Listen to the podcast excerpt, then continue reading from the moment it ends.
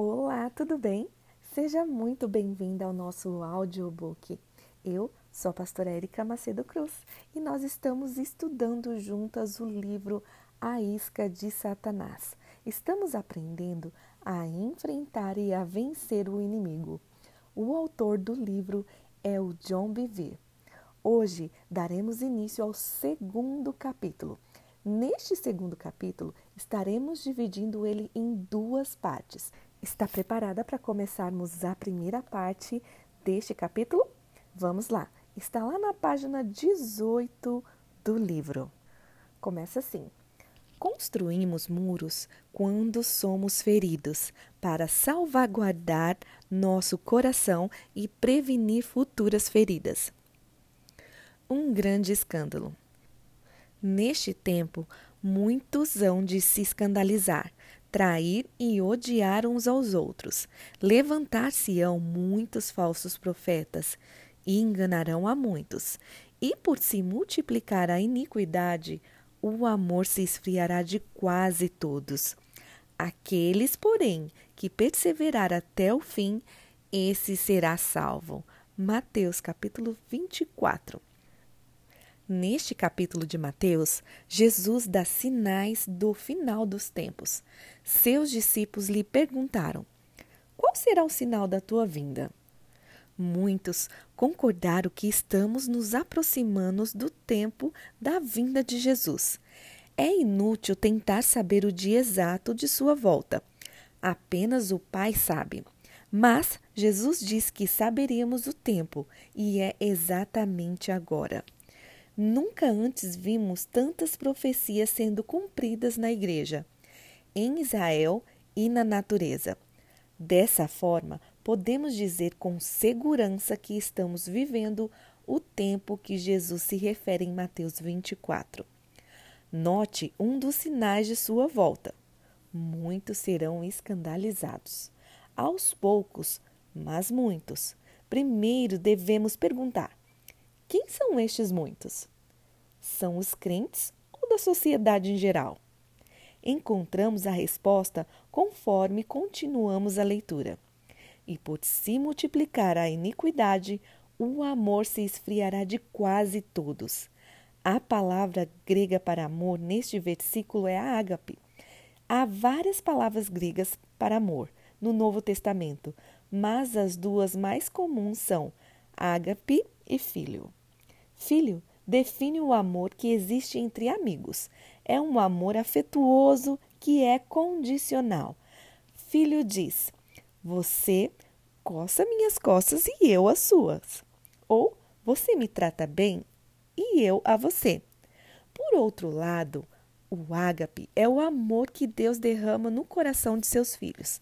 É o amor que Jesus nos dá livremente. Ele é incondicional não é baseado em desempenho e não é dado em troca de algo. É um amor dadivoso, mesmo quando rejeitado. Sem Deus, só podemos amar com um amor egoísta, o que não pode ser dado se não for recebido ou retribuído. O amor ágape, porém, independe da resposta. Esse ágape é o amor que Jesus derramou quando perdoou na cruz. Dessa forma, os muitos a quem Jesus se refere são os crentes cujo ágape esfriou. Houve um tempo em que eu fazia de tudo para demonstrar amor por uma certa pessoa, mas me parecia que, a cada vez que tentava demonstrar, ela retribuía com críticas e aspereza. Por meses essa situação se prolongou. Um dia fiquei saturado. Reclamei com Deus. Já basta. Agora o Senhor precisa conversar comigo sobre isso. Toda vez que demonstro seu amor por essa pessoa, ela me devolve com ódio. O Senhor começou a falar comigo. John, você precisa devolver a fé no amor de Deus. Que o Senhor quer dizer com isso? perguntei. O que semeia para sua própria carne, da carne colherá corrupção, ele explicou. Mas o que semeia para o espírito, do espírito colherá vida eterna. e não nos cansemos de fazer o bem, porque a seu tempo ceifaremos, se não desfalecermos. Gálatas capítulo 6, versículos 8 e 9. Você precisa perceber que quando semeia o amor de Deus, colherá o amor de Deus. Você tem de se desenvolver na fé nesta lei espiritual, mesmo que não colha do solo onde semeou, ou isso não acontece tão rápido quanto gostaria. O Senhor continuou: Quando mais precisei, meu melhor amigo me abandonou, Judas me traiu, Pedro me negou e outros tentaram salvar a sua própria pele. Somente João me seguiu à distância. Eu cuidei deles por três anos, alimentando-os e ensinando-os. Mesmo assim, quando morri pelos pecados do mundo, lhes perdoei. Eu libero todos eles, desde o meu amigo que me abandonou até o soldado romano que me crucificou. Eles não pediram perdão, mas perdoei livremente. Eu tinha fé no amor no Pai. Eu sei disso porque havia semeado amor, e então colheria amor de muitos filhos e filhas do reino. Por causa do meu sacrifício de amor, eles me amariam. Eu disse: Amai os vossos inimigos.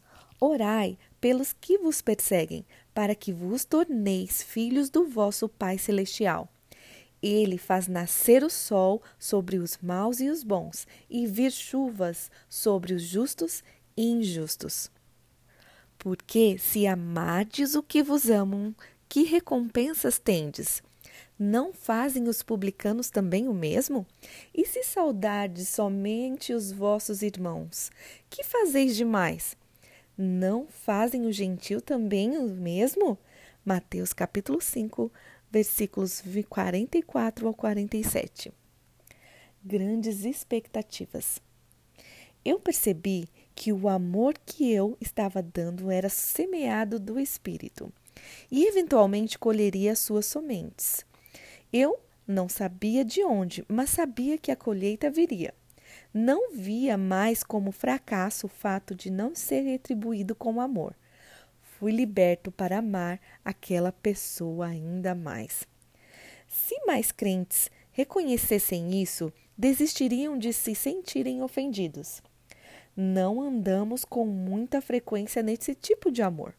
Andamos num amor egoísta que facilmente nos desaponta quando nossas expectativas não são preenchidas.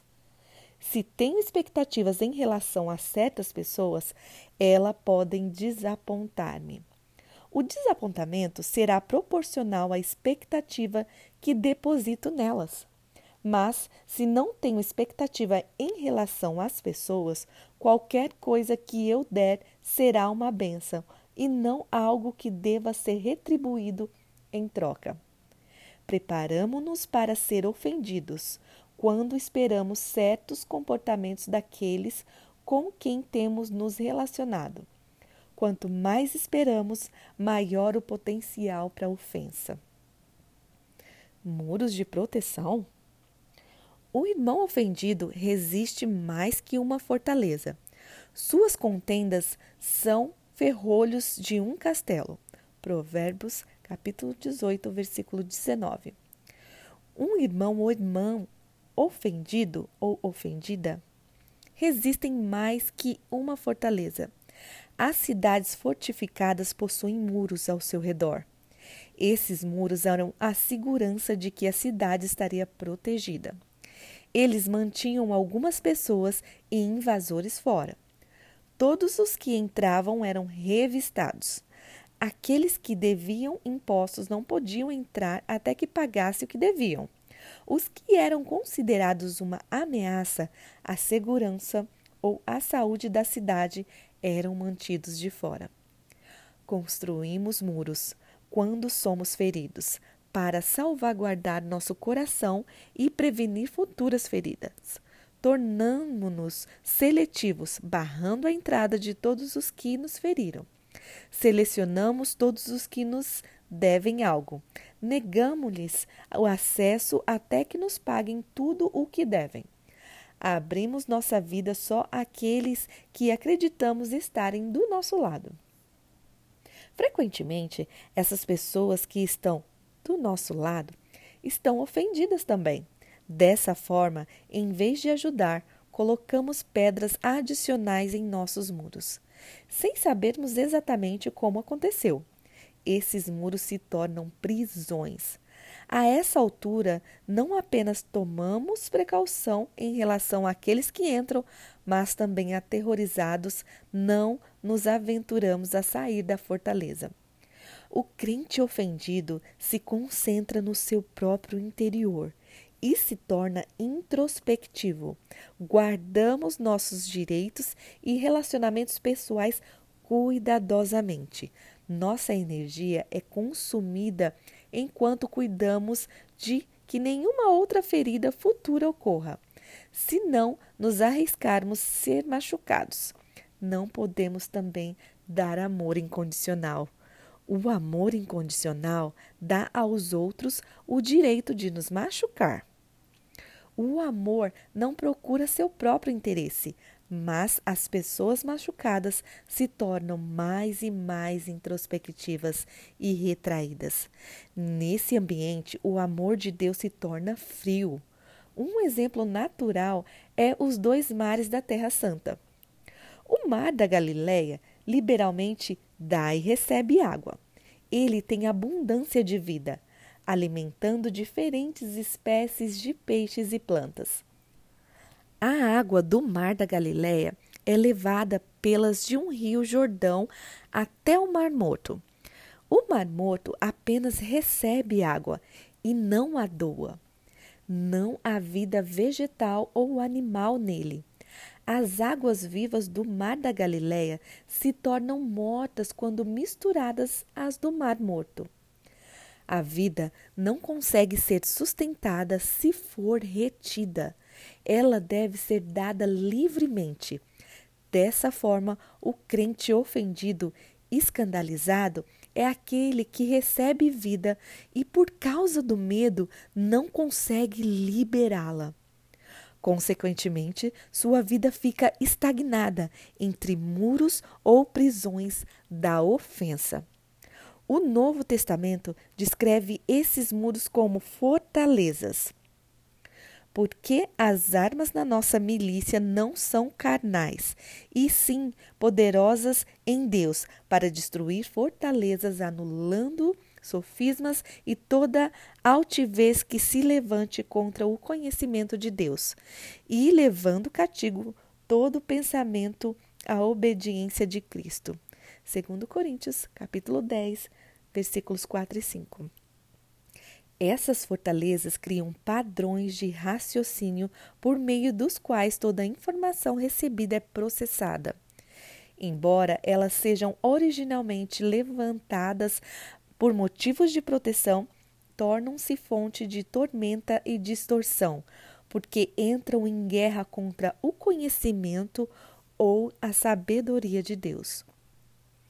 Quando filtramos tudo através de feridas passadas, rejeições e experiências ruins, achamos muito difícil acreditar em Deus.